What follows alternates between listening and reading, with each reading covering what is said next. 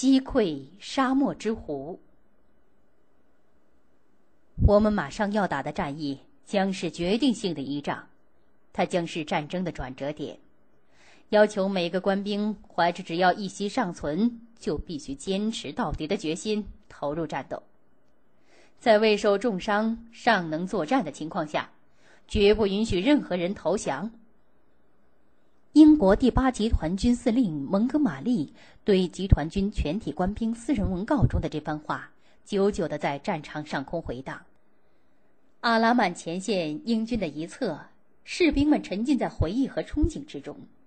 许多士兵在写着家信，准备和亲人永别。随军的牧师为他们举行布道，这可能是他们的最后一次，因为战斗结束后，不知道有多少人能活着回来。但每个人都士气高昂，期待着投入战斗。英国在北非的第八集团军的官兵，没有一个不知道德国北非军团指挥官隆美尔的。有些人来北非之前，已经知道了这个狂热的德国装甲师师长。在敦刻尔克，他驱使着德国坦克，差一点儿就把英国远征军赶下了大海。那种在海边等着救援船只，心里希望德国坦克慢一点到来的可怕心情，至今记忆犹新。大多数的官兵对隆美尔的认识来自于酷热的北非。一九四一年，正当他们高奏凯歌，把意大利军队打得屁滚尿流的时候。隆美尔率两个德国师从利比亚踏上了北非大地。令他们惊奇的是，隆美尔仅仅用两个德国师和一个意大利师就发起了反攻，打了他们一个措手不及。军事要地西兰尼加失陷了，英军在北非最大的军需补充基地托卡鲁克被围了，只差几英里，隆美尔就要横穿利比亚到达埃及了。噩梦还没有结束。一九四一年冬天。第八集团军发动了十字军战时战役，向前推进了八百公里，脚跟还没有站稳，隆美尔又反攻了。一九四二年一月和六月的两次进攻，德国装甲部队向东猛扑了一千多公里，迅雷不及掩耳地推进到埃及的阿拉曼地区。托普鲁克落到了隆美尔手里，不计其数的军用物资和三万三千名英军成为他的战利品。第八集团军的官兵搞不明白，隆美尔为什么总能以劣势的兵力打败他们？为什么每次出击总打在他们最软弱的地区？为什么每次的行动总是那么飘忽不定？所以，不知谁把隆美尔称为“沙漠之狐”这一绰号不胫而走，广为传播。隆美尔被罩上了一层神秘的光环，直到蒙哥马利担任了第八集团军的司令，情况才发生了变化。这个自信坚强的硬汉领导第八集团军，成功的阻止了1942年8月底隆美尔发动的进攻，重创了德国北非军团。狐狸再狡猾，总有优秀的猎人去抓捕它。官兵们相信，这个猎人就是蒙哥马利，而现在，他要带领他们去抓狐狸了。1942年10月23日晚上。代替因病回德国治疗的隆美尔指挥德意军队的施登姆将军给德军最高统帅部发出了敌情通报，敌情无变化。他哪里知道，第八集团军一千多门大炮的炮口已经昂起，指向了德军的阵地。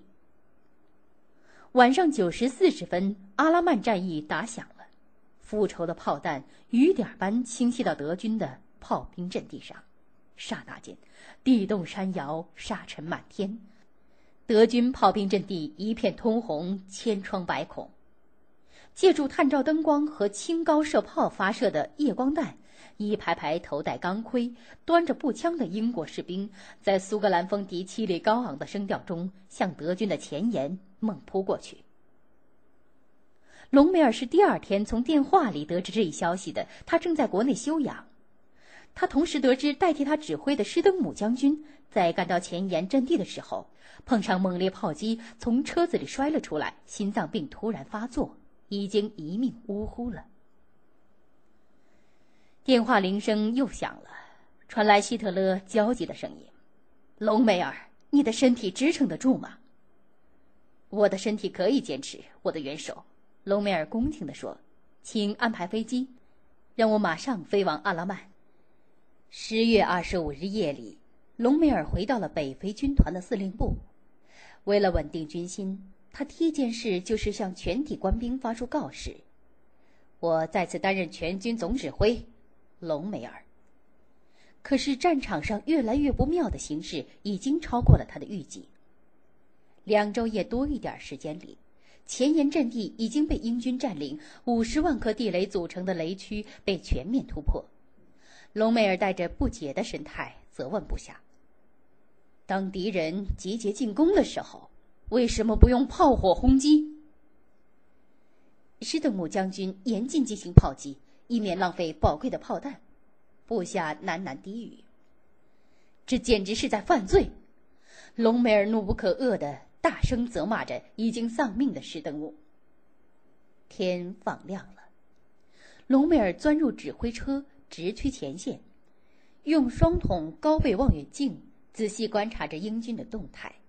视野里，英军正在高地上急修工事。他敏锐地估计到德军的北部战线将成为英军下一轮攻击的主要目标。命令：第二十一装甲师和炮兵部队迅速从南部调到北部。参谋带着隆美尔的命令一溜小跑离开了。果然。重新进攻的英军陷入了伏击圈，大规模展开的坦克部队遭到德军反坦克炮交叉火力的猛烈反击，在沙漠里一辆接着一辆变成废铁。英军一支支部队继续投入进攻，战场上人山人海，数以千计的炮弹和炸弹不断的掀起巨大的沙尘，低飞俯冲的飞机几乎把士兵的帽子卷走。激战一天，英军损失惨重，战局出现了短暂的僵局。二十九日，蒙哥马利得到了一份至关重要的情报：一支部队发现前一天与他们交战的是德军第九十轻装甲师的第一百五十五战斗群。这不仅表明隆美尔的全部精锐部队已经投入了北部战场，而且表明隆美尔已经没有预备队了。蒙哥马利马上调整了进攻部署，重点打击意大利军队。几天的消耗战使隆美尔捉襟见肘，坦克越来越少，炮弹和油料几乎耗尽。装载油料的路易斯安那号油轮在托普鲁克港外沉没的消息，使他又一次遭到重击。他开始瞒着上司，准备把部队撤到一百公里外的预备阵地去。十一月一日夜十点，英军总攻前的火力准备开始了。英军的大炮不停地怒吼了三个小时，成群的重型轰炸机潮水一样漫过德军阵地，投下雨点般的炸弹。地面上，英军的坦克拖起沙尘，轰隆隆地碾了过来。步兵在坦克的后面端着上了刺刀的步枪冲向德军。德军仍在死命抵抗，但他们发现。八十八毫米的高射炮对新投入战斗的美制谢尔曼坦克没有什么作用，而谢尔曼坦克却可以在一千米的距离外向他们开火。德军的坦克与英军的坦克混成一堆，互相厮杀，这样至少可以躲过一群群英国轰炸机的攻击。隆美尔在他的最后一次沙漠坦克战中。费尽了心机，总算坚持到了十一月二日太阳下山，手里只剩下三十辆坦克，两个装甲师，共剩下两千人。撤退，只有撤退才能保住残余的部队。隆美尔决心后撤了，但希特勒的电报帮了蒙哥马利一个大忙，把北非军团彻底葬送了。我，你们的元首。注视着在埃及进行的英勇的防御战，只有坚守阵地，绝不后退一步，把每一条步枪和每一名士兵都投入战斗，不胜利，勿宁死，别无其他道路。隆美尔沉默了，他只得执行命令。他把自己所有的积蓄两万五千意大利里拉，约合六十美元。塞进了给妻子的告别信后，又开始指挥部下死守阵地了。十一月四日，赶到战场的凯塞林元帅一看隆美尔手中只有二十二辆坦克了，马上改变了原来的看法，劝他撤退。隆美尔又向希特勒发出了要求撤退的电报，不等回电，德军就撤退了。英军的飞机在空中追逐着北非军团，为了加快速度，隆美尔抛弃了步兵和用完了燃料的部分坦克、汽车。